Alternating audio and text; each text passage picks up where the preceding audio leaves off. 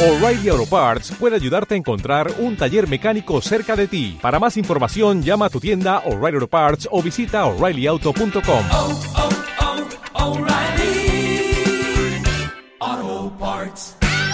Tanto de Cristo, al final de la iglesia, utilizó dos figuras, dos metáforas muy expresivas. Una la de la piedra, Pedro, la piedra sobre la que la iglesia se edifica. Y la otra imagen es la de las llaves. A ti te daré las llaves del reino de los cielos. Entonces Chesterton dice que se ha atendido tal vez más a la piedra que a las llaves, pero que él quiere sugerir qué partido hay que sacar de esta imagen empleada por el propio Cristo de hablar de las llaves en relación a la revelación divina, a la salvación del hombre. Y para esto dice que el credo, en la redacción en forma de símbolo de la fe revelada, es como una llave. Dice, se parece a una llave en tres cosas. En que como con la llave, el credo, para servir para lo que sirve, tiene que guardar su propia forma, tiene que ser bien definido.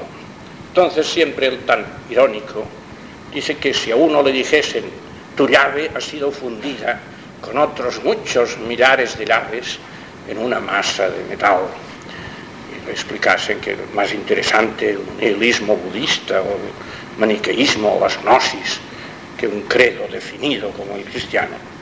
Dice, si alguien la llave le dijesen que la han fundido con otras, dice, estaría muy preocupado.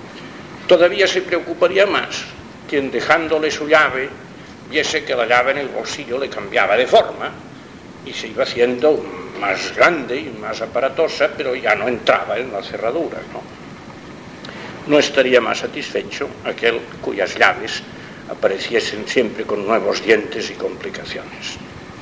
Segundo punto, la llave además de ser una cosa definida, dice tiene una forma un poco fantástica y en cierto sentido parece arbitraria. Toda llave parece complicada, dice, pero una llave no es materia de argumentación. La llave entra en la cerradura o no entra y no hay más que ver esto. Decir que nos gustaría una llave más sencilla, cuando una llave compleja sirve para mantener una cosa reservada y abrirla cuando queremos abrirla, dice sería algo sin sentido. Tercero, toda llave parece un poco complicada. Y ahora dice, cuando algunos se quejan de que la religión se viera tan pronto complicada con la teología y otras materias por el estilo, olvidan que el mundo no solamente había caído en un abismo, sino un laberinto de abismos y cuevas. El problema en sí era un problema complicado. No implicaba en la acepción corriente solamente una cosa tan simple como el pecado. Estaba lleno de secretos, falacias inexploradas e impenetrables, inconscientes enfermedades mentales y peligros en todas direcciones.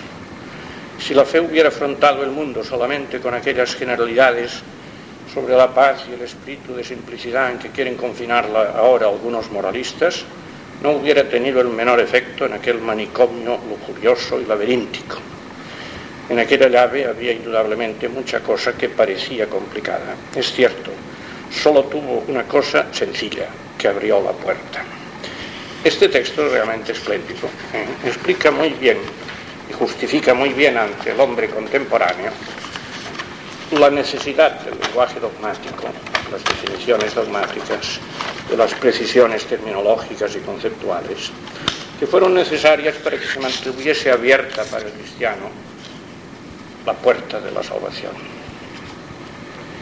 Por esto he leído ese texto porque con estas alusiones tan bellas a enfermedades mentales inconscientes y difíciles de captar y tentaciones en todas direcciones, porque les decía el otro día que si uno atiende sin fe y sin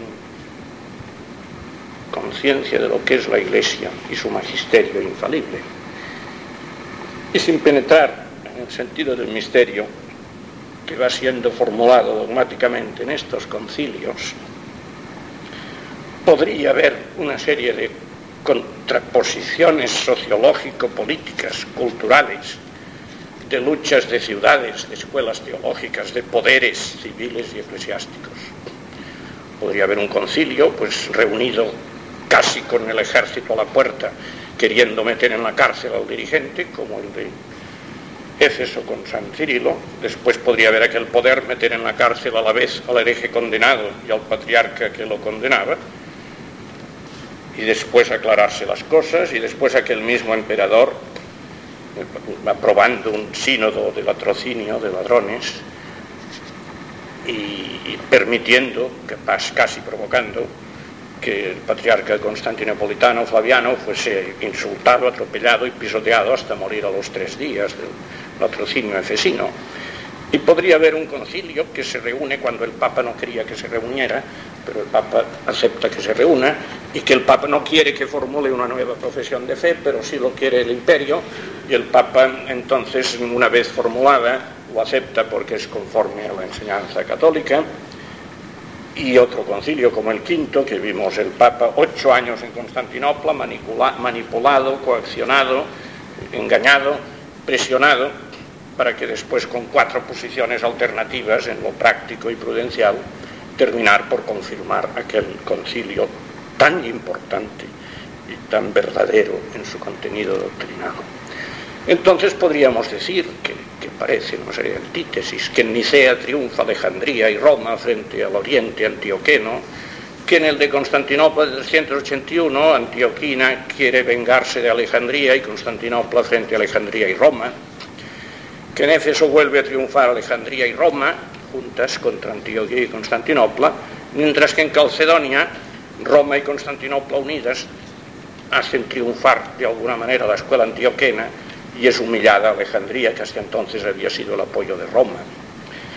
Y entonces se enfrenta a todas las naciones orientales de Egipto y Siria contra Constantinopla y el imperio y contra Roma. Y después Justiniano en Constantinopla II hace triunfar de nuevo Constantinopla frente a Roma, pero sintetizando doctrinalmente en forma armónica Éfeso y Calcedonia, mantiene la ortodoxia y a la vez reafirma la hegemonía de Constantinopla frente a Antioquía y Alejandría.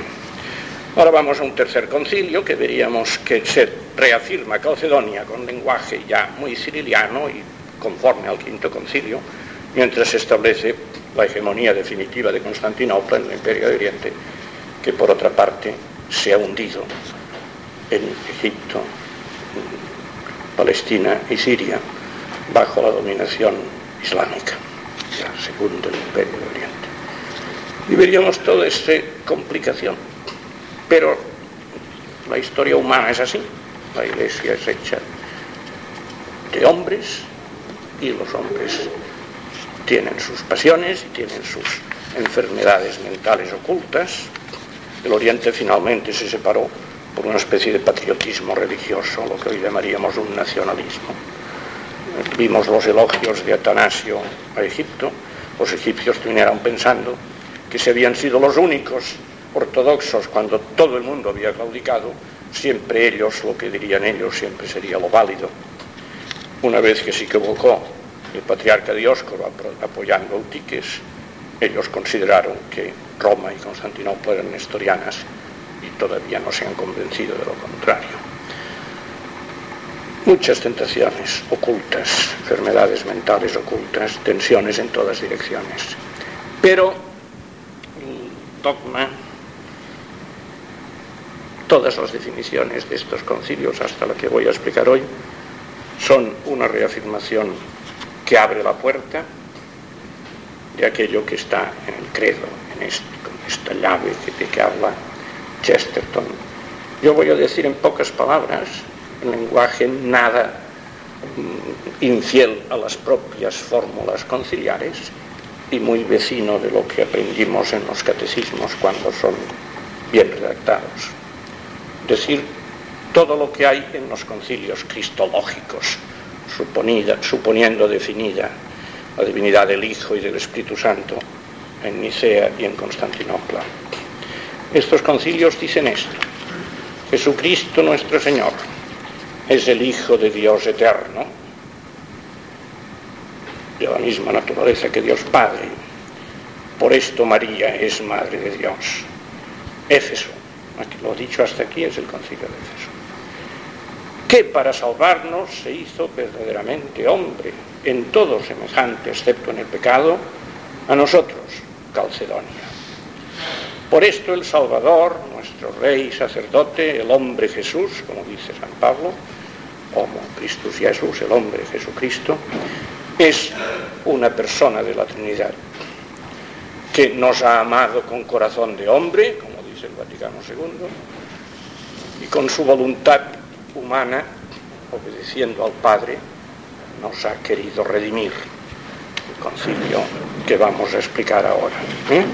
El quinto concilio sería esto. El Salvador es uno de la Santa Trinidad, quinto concilio, segundo de Constantinopla, que nos ama con corazón de hombre y con su voluntad humana, obedeciendo al Padre, nos ha redimido. Tercero de Constantinopla, sexto ecuménico. Y no dicen más que esto, que no es poco. Esta es la llave de que habla Chesterton. Supuesto, por tanto, lo explicado hasta ahora, hoy vamos a avanzar y vamos a tratar de este sexto concilio ecuménico que con el quinto desarrolla la, la armónicamente la síntesis armónica del dogma cristológico, como dijo Pío XII. El quinto concilio, con su empeño de síntesis armónica y de dejar claramente dicho que Calcedonia no se puede aceptar válidamente para negar a Éfeso, no tuvo ya eficacia para que los monofisitas de Siria, de Egipto y de Armenia se reconciliaran con la Iglesia Ortodoxa. No tuvo ya eficacia.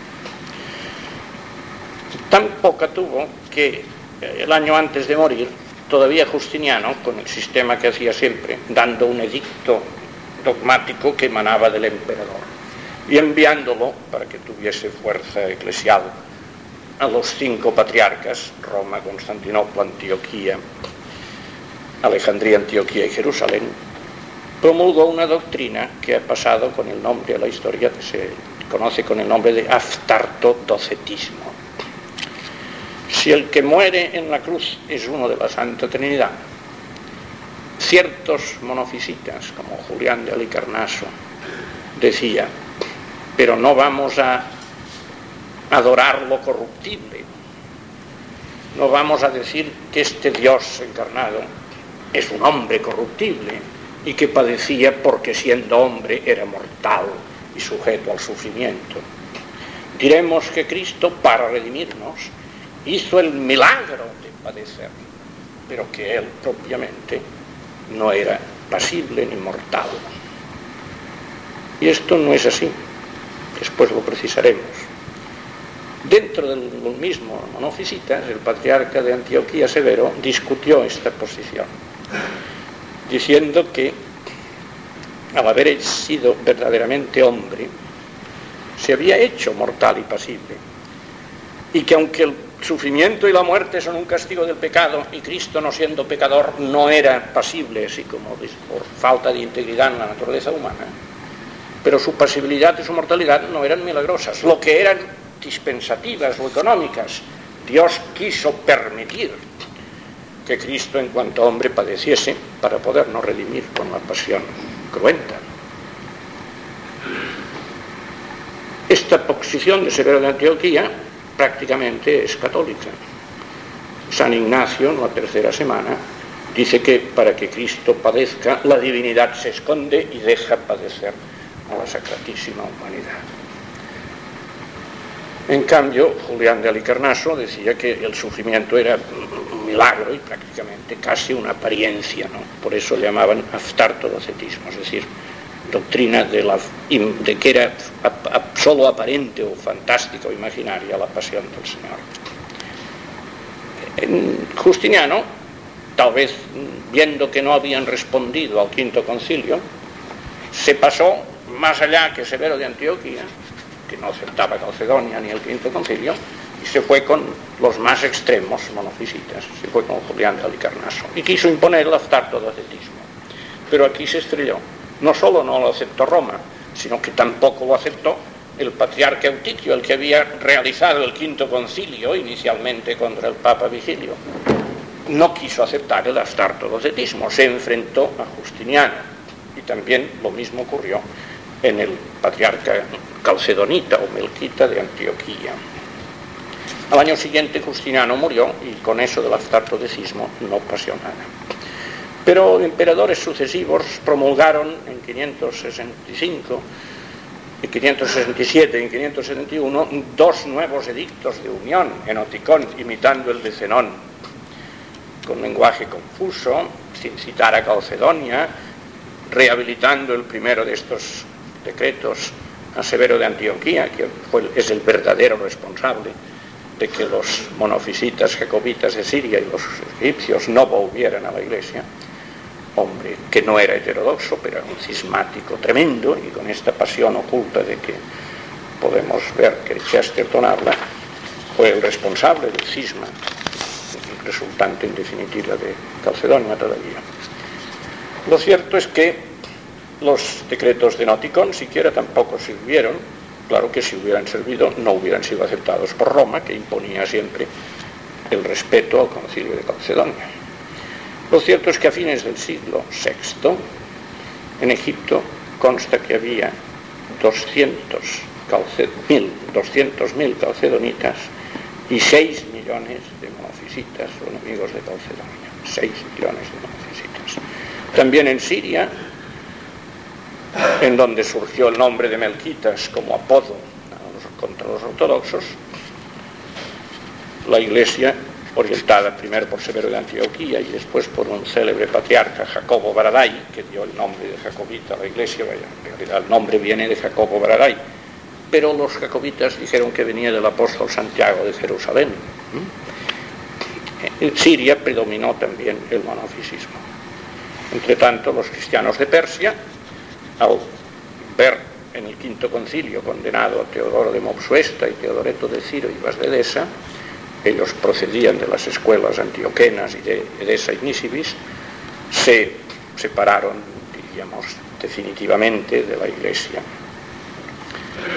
De todos modos, el tiempo del edicto de unión del 433 y el concilio de Calcedonia, que a ellos les gustaba, ¿eh? porque les parecía contra Éfeso, les inoculó bastante más ortodoxia que Teodoro de Mausuesta y los autores de aquella época, fines del siglo VI, subrayan la intimidad de la unión de las dos naturalezas, minimizan el error nestoriano, lo atenúan. Y lo, más, lo que es más importante, no insisten ya en que Cristo es impecable por su propio esfuerzo personal. Atribuyen a la unión, a la unión de las naturalezas, la santidad de Cristo, lo cual es más que lo que hacen ahora algunos profesores de teología que se tienen por católicos. ¿eh? Estos nestorianos eran más eh, fieles a Calcedonia que lo que son ahora muchos cristólogos. Esto es incidental, porque no quiero hablar mucho de actualidad, sino de, historia y de, y de dogma. He hablado de estos precedentes para que se vea que el imperio ahora viene una herejía completamente política, sin contenido doctrinal inicialmente. El imperio de, de Oriente, el imperio bizantino que llamamos, estaba entonces, primeros años, primeros años del siglo VII, temiendo la invasión de los persas como se produjo. Los persas en 614 tomaron Jerusalén, entraron en Egipto, entraron en Siria, entraron en la península de Asia Menor, llegaron a Constantinopla, sitiaron la ciudad, que se salvó del sitio de los persas por protección de María, animados por el patriarca Sergio, que animó al emperador Heraclio una resistencia heroica. Librada la ciudad de Constantinopla, reemprendió la ofensiva el imperio, liberó todo esto y al año 630 liberaba de nuevo Jerusalén Entre tanto, los persas se habían llevado la cruz del Señor a Persia en la paz. Cuando se hizo la paz, el emperador exigió el retorno de la reliquia y volvió a Jerusalén la cruz. De aquí la fiesta litúrgica de la exaltación de la Santa Cruz, que es la liberación de la cruz frente a los persas por el emperador Heraclio. Con este escarmiento, el imperio se preocupó mucho, de nuevo, de conseguir la máxima lealtad y patriotismo cristiano, diríamos. El imperio se sentía el centro del mundo cristiano, de Egipto y Siria. Y entonces el patriarca Sergio se inventó que, aunque en Cristo hay dos naturalezas, habiendo, siendo Cristo un solo Cristo, por la unión hipostática,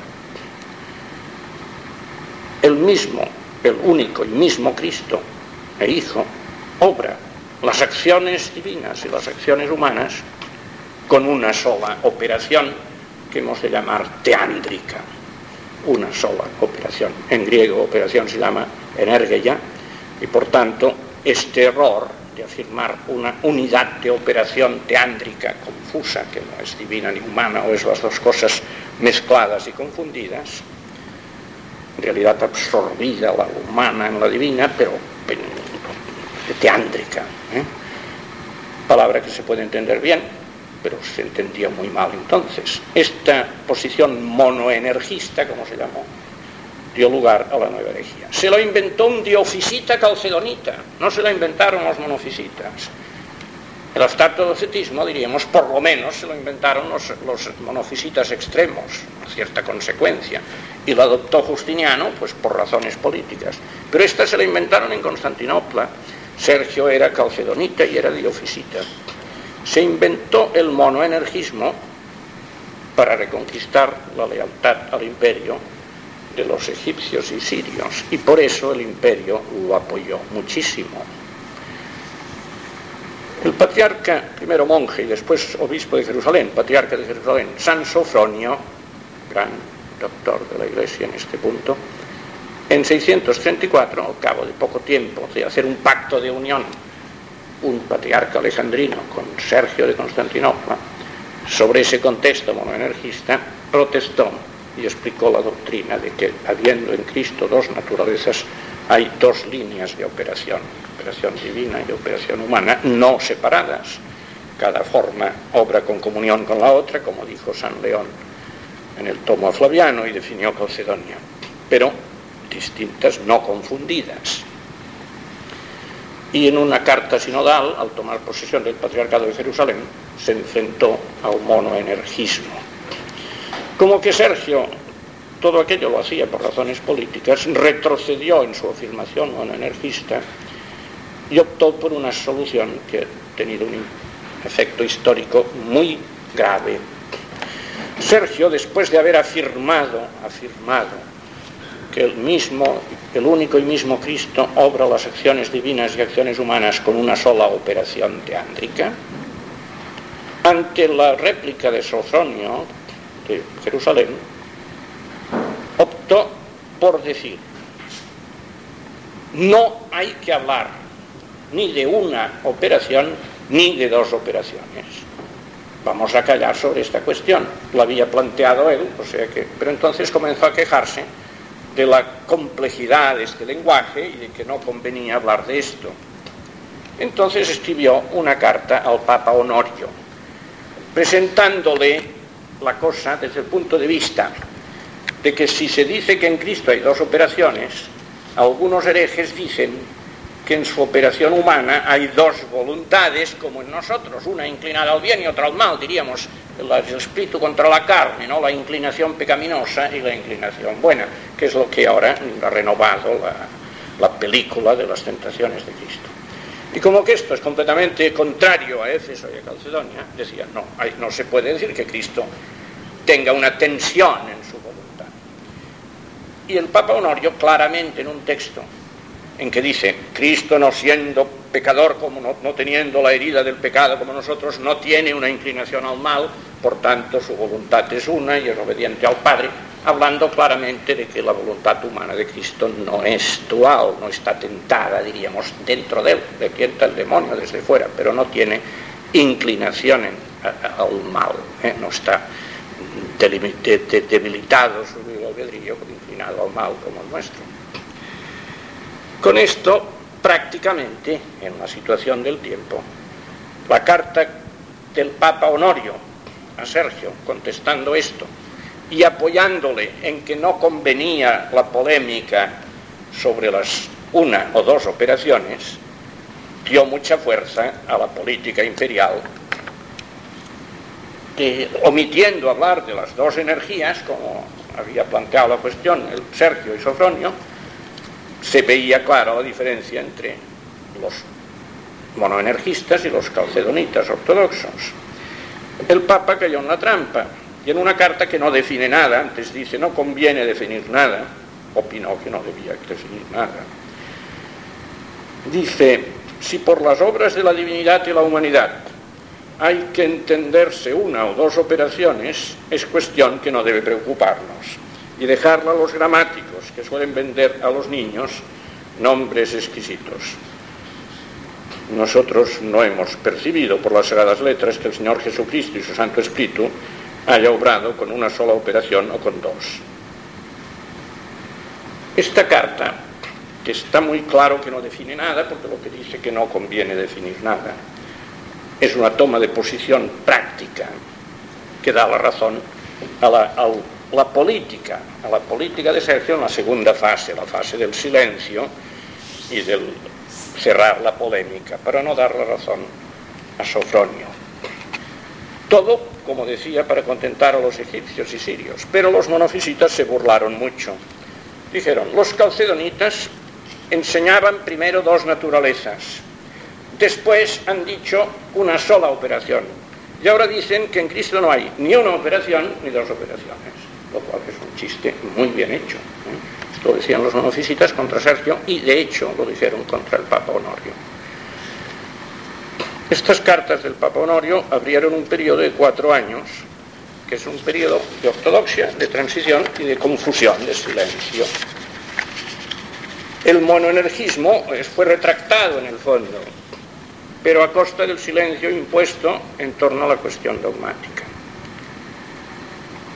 Un artículo del Diccionario de Teología Católica nota que el hecho de decir, Honorio dándole la razón a Sergio, no se discuta de esto, si era una cuestión que había dos posiciones entre sí contradictorias, incompatibles, que ya se había planteado, y que una de ellas era ortodoxa y la otra era herética, era poner en el mismo plano, exigir la cesación de la polémica, poniendo en el mismo plano la doctrina de los santos padres y de los concilios anteriores y la doctrina de la herejía. Como siempre que se dice, suspéndase las polémicas, hombre, depende, depende de qué se discuta. Yo de esto, que la cuestión del Papa Honorio después se discutió muchísimo, si es una prueba de que el Papa no es infalible, no es, no hay ninguna cosa. El documento es del Papa en cuanto tal, no es un documento privado. Pero no es ex cátedra porque no define. Pero manda callar. La cosa está muy clara. El padre Orlandis decía, el Papa es infalible cuando habla. Cuando calla, como que no dice nada, no es infalible puede ser culpable en su silencio. La, cuestión del Papa Honorio, que es la más estridente en toda la historia de la Iglesia, pero hay algunos momentos análogos, prueba que el Papa y los concilios ecuménicos y el magisterio de la Iglesia ordinario ni siquiera son infalibles cuando mandan callar. Porque mandan, mandar callar no es definir. Es decir, me parece que ahora no conviene que nos pongamos nerviosos, como dicen a veces algunos no discutamos, ¿eh? que se crean tensiones y conviene que haya paz. En esta actitud se pueden equivocar. Y de hecho alientan prácticamente el error, aunque no lo enseñan. Aunque no lo enseñan. Fomentan el error como San Pablo decía que San Pedro fomentaba el error judaizante porque no quería comer con los que comían manjares prohibidos en la antigua ley. Decía, fuerzas a los gentiles a judaizar, no obras según el Evangelio, le dijo San Pablo a San Pedro. La enseñanza de San Pedro lo había dicho en Jerusalén y era correcta.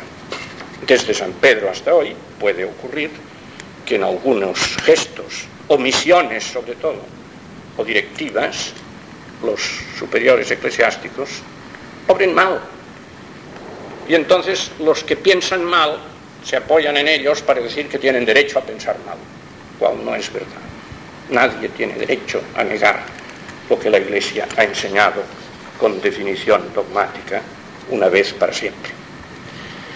Esta fase de cuatro años terminó en 638 con un célebre decreto del emperador Constante II, la ectesis.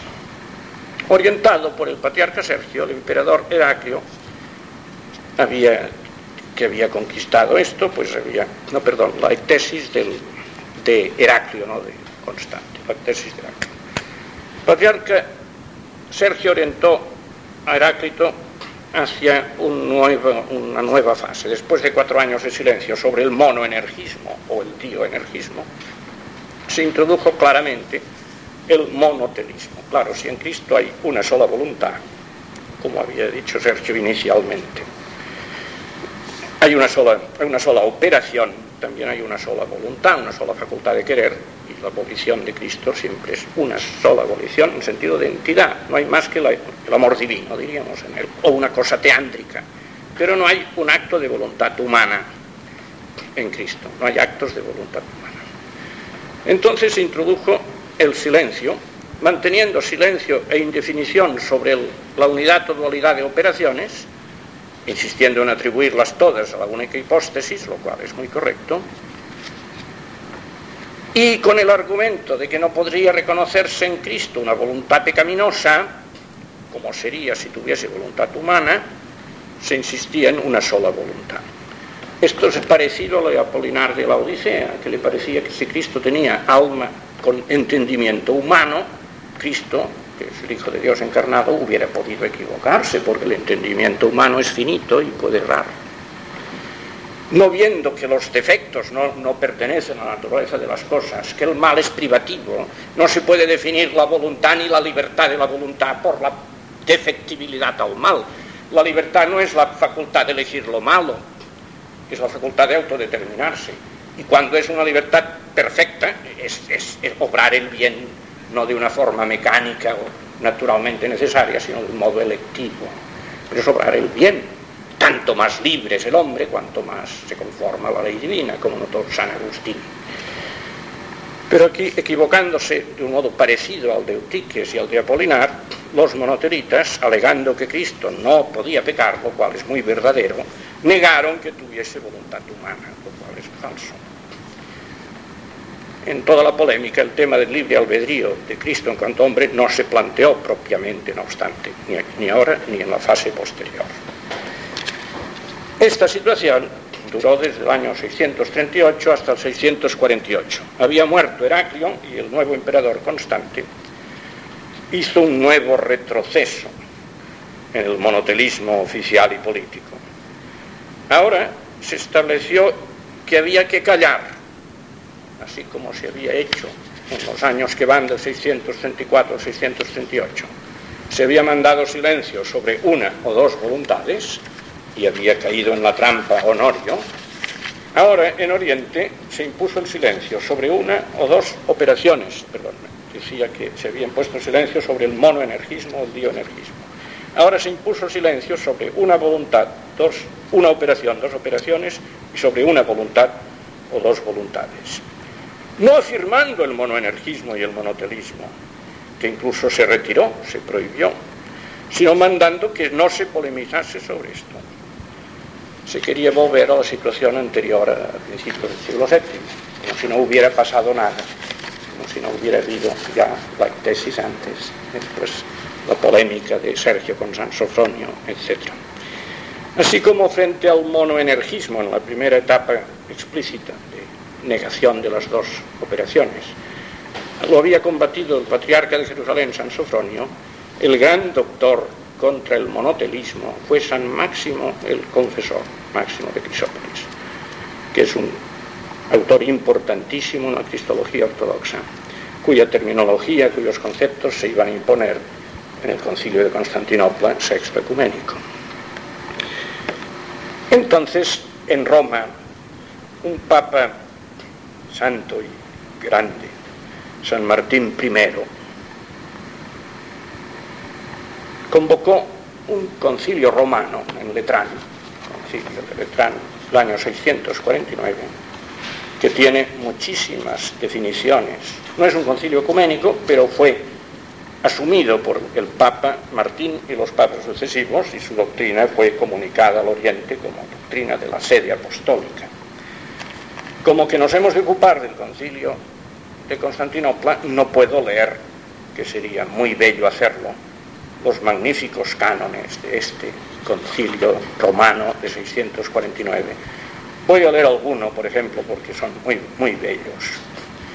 Si alguno no confiesa de acuerdo con los santos padres, por Madre de Dios propiamente y según verdad, a la Santa y siempre Virgen María, puesto que concibió en los tiempos, en los últimos tiempos, sin semen de varón por obra del Espíritu Santo, al mismo Dios Verbo, propia y verdaderamente, el que antes de todos los siglos nació de Dios Padre, e incorruptiblemente le engendró, permaneciendo ella, aun después del parto, en su virginidad indisoluble, sea condenado. Y los cánones van siguiendo, unos juntando a veces las fórmulas de San León y de San Cirilo, la carta de San León a Fabiano con los anatematismos, la doctrina de Calcedonia con la de Éfeso y el quinto concilio, una preciosidad, una preciosidad. Y en el canon 17 dice así, si alguno, de acuerdo con los santos padres, no confiesa propiamente y según verdad todo lo que ha sido transmitido y predicado por la Santa Católica y Apostólica Iglesia de Dios y por los santos padres y por los cinco venerables concilios universales, hasta el último detalle de palabra y de corazón, sea anatema. Y este canon es muy orientador, si estamos dispuestos a aceptar todos los símbolos y las definiciones dogmáticas de Nicea, Constantinopla, Éfeso y Calcedonia, entenderemos el quinto concilio y el sexto y todo lo siguiente. Condena, hace una lista todas las herejías hasta entonces condenadas y las renueva todas en su condenación. Condena muy explícitamente, naturalmente, el monotelismo y todos sus autores. Y en muchísimos sitios enumera los cinco concilios. El último canon, por ejemplo, los dos últimos dicen así, si alguno, profesando y entendiendo indudablemente lo que sienten los criminales herejes, por vacua protervia dice que estas son las doctrinas de la piedad que desde el principio enseñaron los vigías y ministros de la palabra, es decir, los cinco santos y universales concilios, calumniando a los mismos santos padres y a los citados cinco santos concilios para engañar a los sencillos o para sustentación de su profana perfidia, sea condenado. Si alguno siguiendo los criminales herejes ilícitamente removiendo de cualquier modo, tiempo y lugar los términos que con más firmeza pusieron los santos padres de la Iglesia Católica, es decir, los santos, los cinco santos y universales concilios, se dedica a buscar temerariamente novedades y exposiciones de otra fe, etcétera, etcétera, ese tal sea condenado. Este concilio vino tan mal a la política imperial, vino tan mal, estaba, había cesado la invasión persa, pero estaban ya moviéndose en Arabia los islámicos, había comenzado a moverse el Islam. Vino tan mal a Constantinopla que enviaron a un representante imperial, detuvieron al Papa, le acusaron de traición, cosas políticas y todo esto, y se lo llevaron a Constantinopla, guardándose muy bien de plantearle ninguna cuestión doctrinal. De modo que en Constantinopla el Papa fue acusado y juzgado como traidor, como Leo de lesa majestad.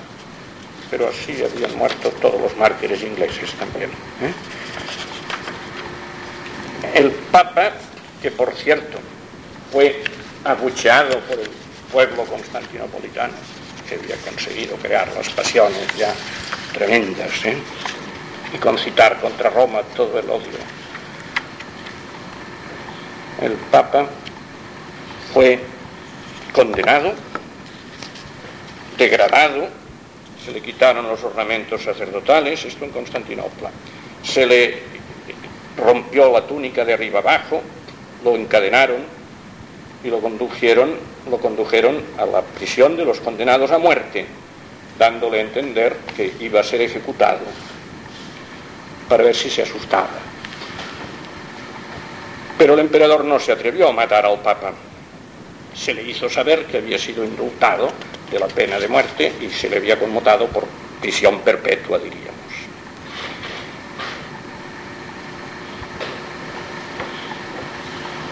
Cuando se amenazaba al Papa y se decía que cediera, dijo, aunque rompieseis todos mis miembros, no entraré en comunión con el patriarca de Constantinopla, que era autor del monoteísmo.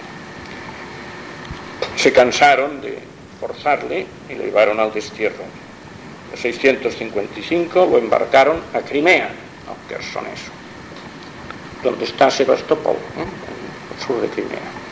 Y allí escribió unas cartas que se conservan quejándose de que le habían abandonado incluso los sacerdotes de la iglesia de Roma.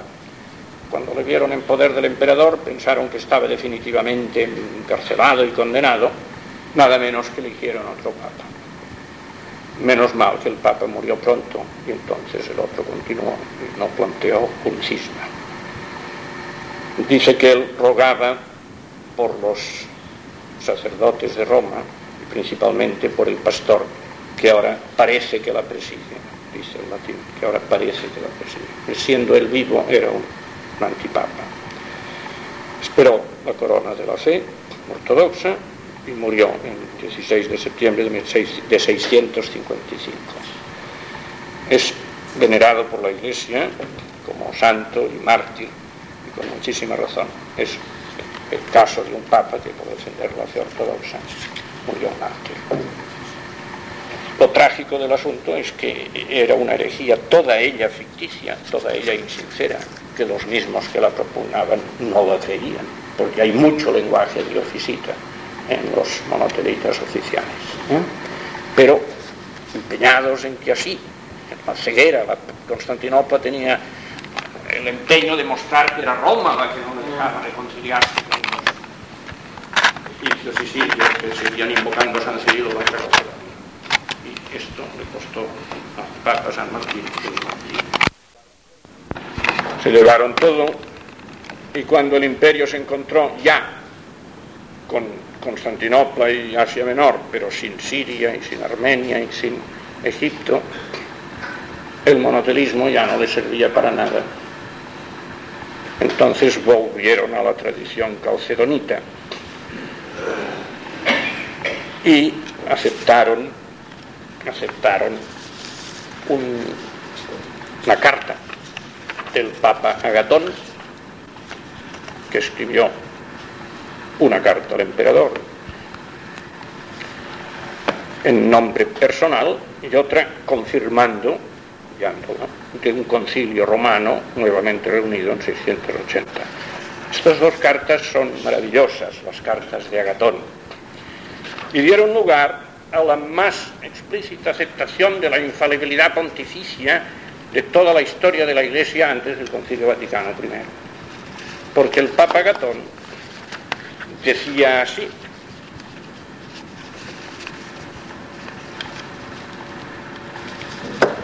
Tal es la tradición de los apóstoles del Evangelio que ha conservado la madre espiritual de vuestro imperio, la Iglesia Apostólica de Cristo. Todo el contexto se ve que es la sede romana, lo que llamamos la sede apostólica. Tal es esta doctrina apostólica firme y irreprensible que el bienaventurado apóstol Pedro nos ha dejado, no para que sea puesta bajo el ceremín, sino para que sea anunciada en el mundo entero con un sonido claro más que el de la trompeta. Esta es la doctrina que mantuvo y defendió esta madre espiritual de vuestro imperio, la, Iglesia Apostólica de Cristo, la cual por gracia de Dios omnipotente, desde el momento de su fundación apostólica se ha demostrado que no ha errado nunca, ni ha sucumbido a novedades heréticas, sino que desde el principio de la fe percibió de sus autores suyos, de sus, los apóstoles de Cristo, los príncipes de Pedro y Pablo, quiere decir, y se ha mantenido inmaculada en la fe hasta hoy. como había prometido el Señor Salvador. Y entonces cita la palabra de Jesús a Pedro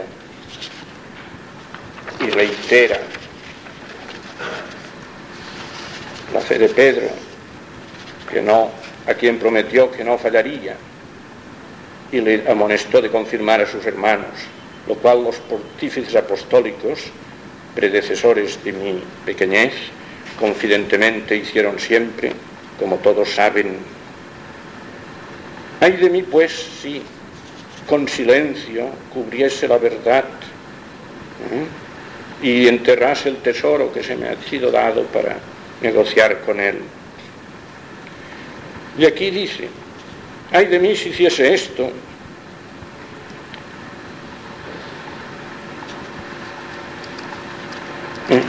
y hay como una alusión benévola a Honorio.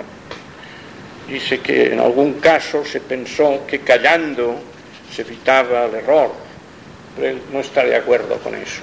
Dice alguno, a veces se ha pensado que callando se evita el error. Para evitar el error, en algún caso se ha mandado callar. Yo no mando callar, mando. O sea, cambió lo que se mandaba y mantuvo que ningún papa había enseñado la herejía, lo cual es verdaderísimo. Honorio no enseñó nunca la herejía, pero se equivocó en lo práctico, muy gravemente. Hay otra carta conciliar de San Agatón y de 125 obispos enseñando la doctrina de las dos voluntades, que fue también enviada al concilio. El concilio recibió estas cartas diciendo una frase también importantísima que después de Calcedonia es el acto de profesión de fe en el magisterio, la primacía y el magisterio infalible del Papa mayor que ha salido en el Oriente, porque se dijo así, luchaba con nosotros el príncipe de los apóstoles, pues imitador suyo y sucesor en la sede, tuvimos, le tuvimos ilustrando el divino misterio con sus cartas.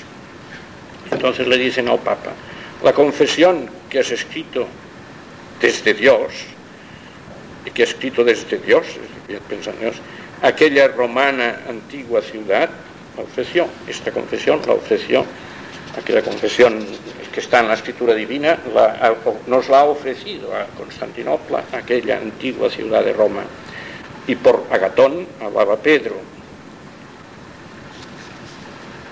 igual que dijeron en Calcedonia, por León hablaba Pedro. Y el concilio, así, asumiendo esto, dio un magnífico documento dogmático y en los cánones disciplinares condenó todos los que en Constantinopla o en Antioquía habían profesado el monoenergismo o el monotelismo e incluyó en los herejes al Papa Honorio. Tema que se ha discutido mucho, en qué sentido le condenaron, qué querían decir. Lo que está claro es que querían hacer mal a Roma, eh, cuya infalibilidad acababan de proclamar claramente, pero metieron a Honorio entre los herejes. En documentos romanos de confirmación de este concilio hay incisos muy notables, como decir, poner los herejes autores de la herejía. Y Honorio dice que con su negligencia permitió que el error se difundiera y así manchó la sede apostólica. Esto lo dijo un papa, por, su silencio y por su mandar callar. Esto lo reconocieron los papas. Que había enseñado la herejía no se confirmó, pero que con su actitud había sido apoyo de los herejes sí lo reconocieron. Es una cuestión que se discutió muchísimo en tiempo de la definición de la autoridad pontificia. Y desde luego, en el Papa Honorio está muy claro que no enseñó el error. El problema es ver en qué sentido el concilio quiso condenarle para humillar a la serie apostólica y en qué sentido los papas confirmaron el concilio, todo lo dogmático, y después matizaron como podían, diríamos, el error del Papa Honorio, al que aludía el texto de Agatón, diciendo que él no quería ni siquiera callar, pensando que con el silencio favorecía la verdad, porque hacía también callar el error. ¿eh? No quería pensar esto, que hacer callar a los defensores de la verdad, si también callaban los herejes, era bueno para la Iglesia. Él no quería siquiera pensar esto. Pero es lo que había pensado Honorio. Como que yo no estoy aquí explicando el tema de la infalibilidad pontificia, no me entretengo más en el caso del Papa Honorio, sino que voy directamente a explicar el sentido de la definición antimonotelita. Predicamos en Cristo dos voluntades naturales o quereres y dos operaciones naturales, no divididas, sin conmutación, sin separación, sin confusión, según la enseñanza de los santos padres, y dos voluntades no contrarias, Dios nos libre, como dijeron algunos impíos herejes, sino que su voluntad humana sigue a su voluntad divina y omnipotente, sin oponérsele ni combatirla, ni resistirla, antes bien totalmente sometida a ella. Era en efecto necesario que la voluntad la carne, la voluntad humana, tuviera su propio movimiento, pero sujeta a la voluntad divina del mismo, según el sapientísimo Atanasio, porque la manera que su carne se dice y es carne de Dios verbo, así la voluntad natural de su carne, carne quiere decir naturaleza humana, se dice que es propia de Dios verbo. Como dice, he bajado del cielo no para hacer mi voluntad, sino la voluntad del Padre que me ha enviado, llamando suya a la voluntad de la carne, puesto que la carne era suya, porque la manera que su carne animada, santísima e inmaculada, no por estar animada, lo dice contra los apolinaristas, con dotada de alma racional, santísima e inmaculada contra los que creían que si asumía la humanidad íntegra, asumía el mal. No por estar divinizada, tres veces dice que la naturaleza humana de Cristo está divinizada, penetrada en el Espíritu de Dios. No por estar divinizada fue suprimida, sino que permaneció en su propio término y razón.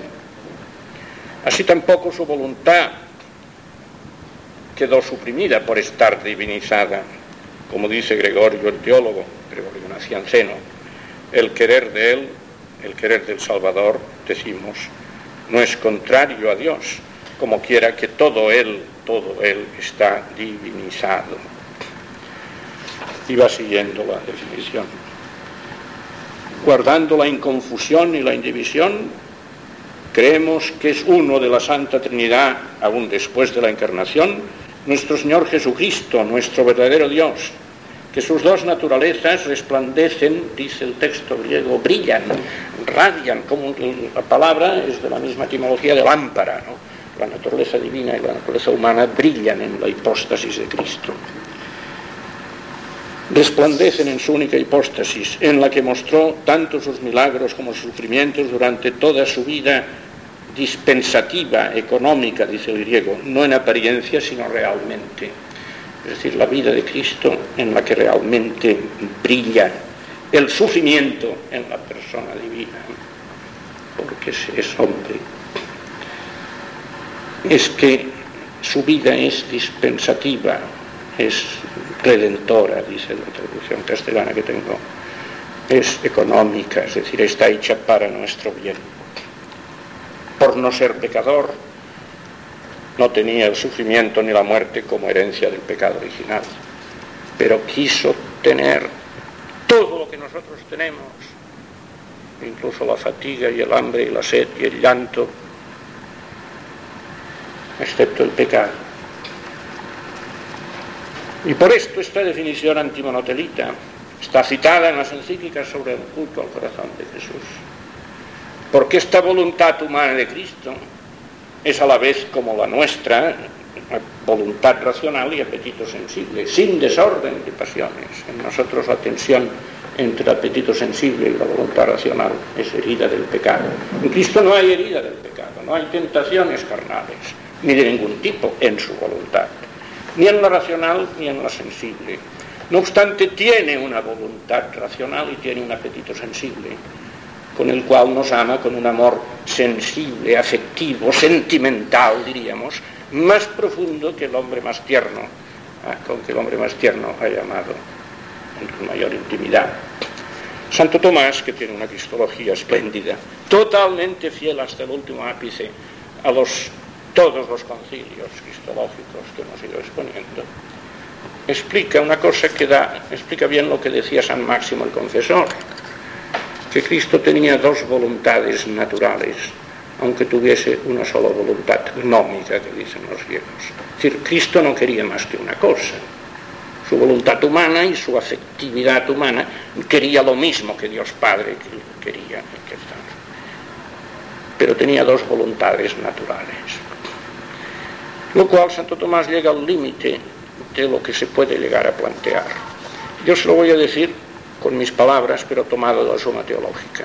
Miren ustedes, Cristo, en cuanto hombre, naturalmente, no quería la reprobación de Israel.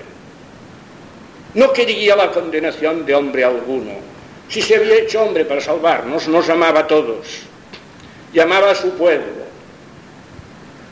Y no hubiera deseado ser condenado a muerte, ni ser insultado por conciudadanos suyos, hermanos suyos de raza.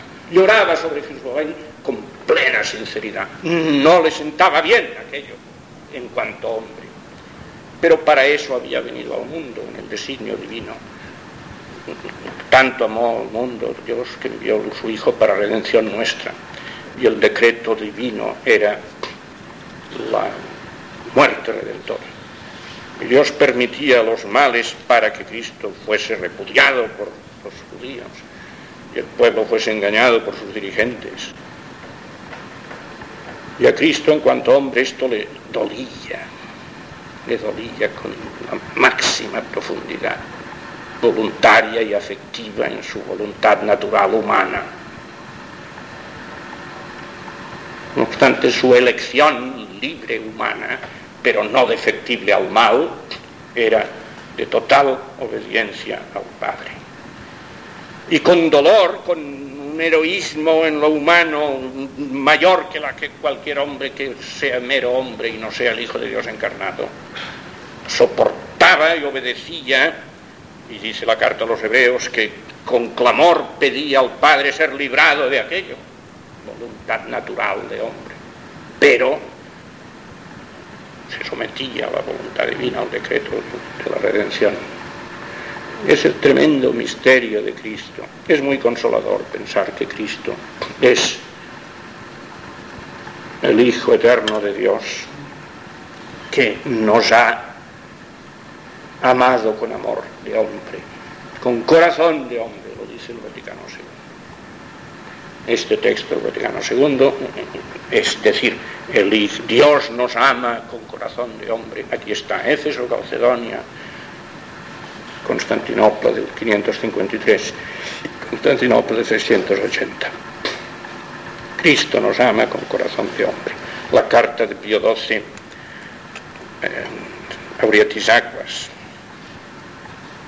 cita oportunísimamente el quinto concilio y el sexto concilio en los momentos más importantes de su fundamentación dogmática y bíblica y patrística de la legitimidad del culto al corazón de Cristo.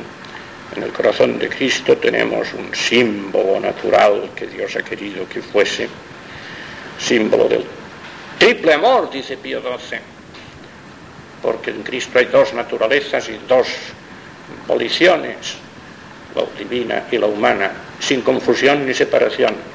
Pero es que la voluntad humana de Cristo, sin tensión de concupiscencia desordenada, pero con toda la riqueza del sentimiento, de la afectividad sensible, es racional y sensible.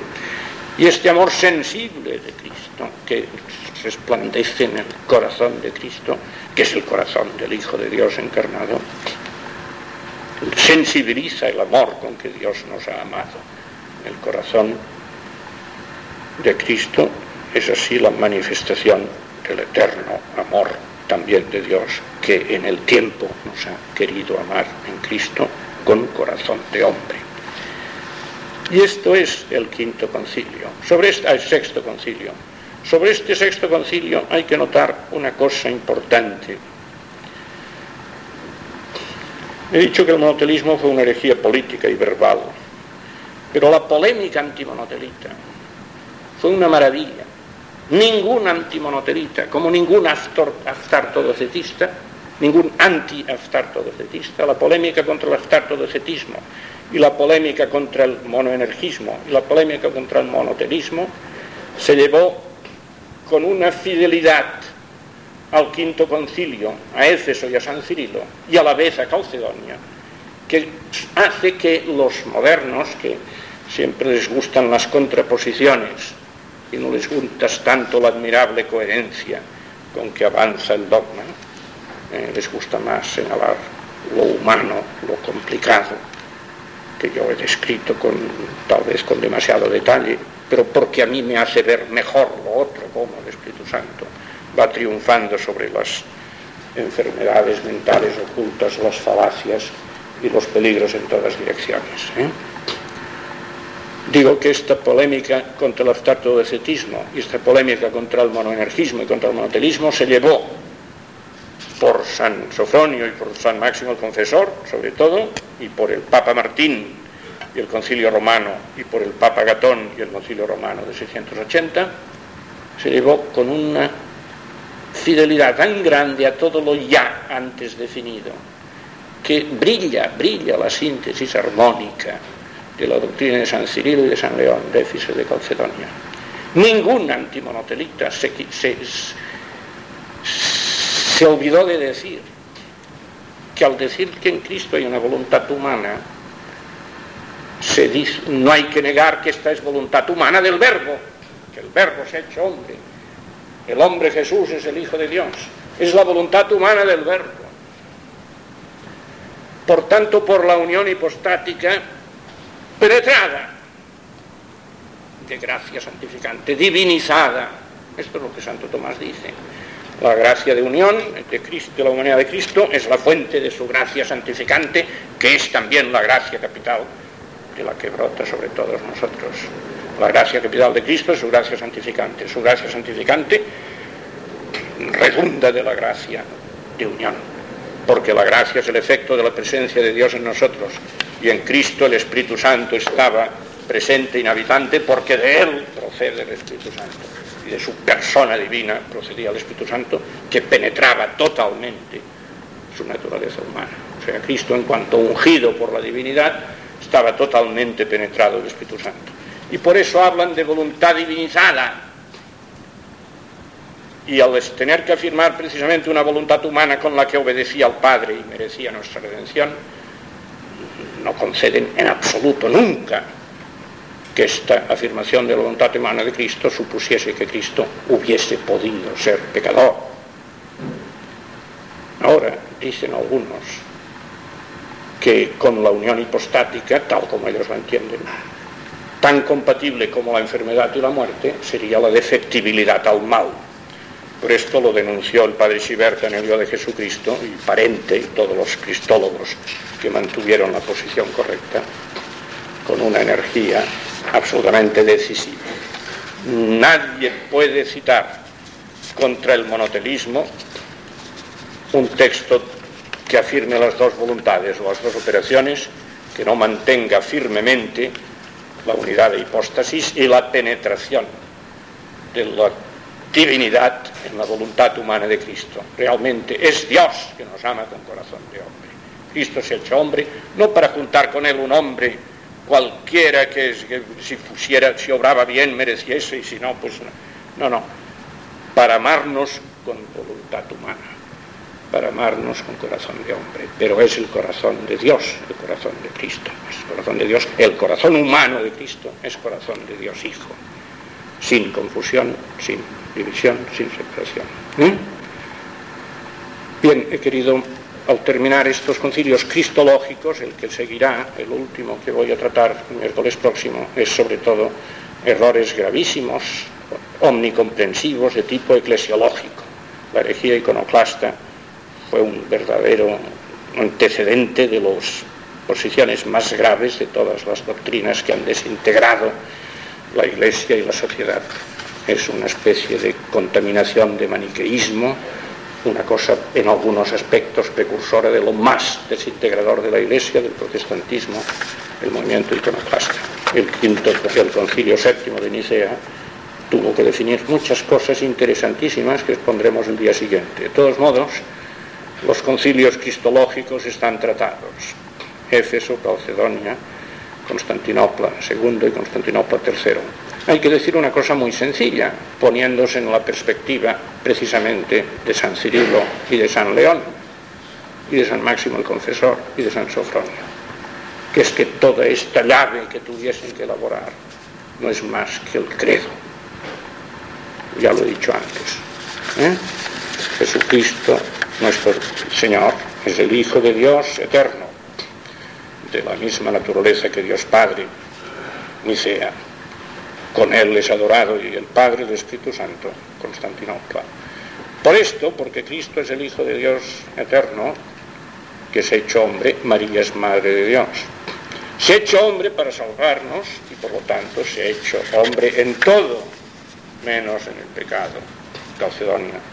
Por esto nuestro Salvador, nuestro Rey sacerdote, el hombre Cristo Jesús, de que habla San Pablo, es la segunda persona de la Trinidad, como dice San Pablo, ha enviado su Hijo, nacido de mujer, que nos ama con voluntad humana, con la cual obedece al Padre y obra nuestra redención, y nos ama con corazón de hombre, como dice el Concilio Vaticano II y los documentos del Magisterio Pontificio que hablan del corazón de Cristo. Por tanto, hemos tratado de hacer ver la síntesis armónica de la doctrina cristológica fundamental. Hasta el miércoles, si quieren ustedes. Tendré.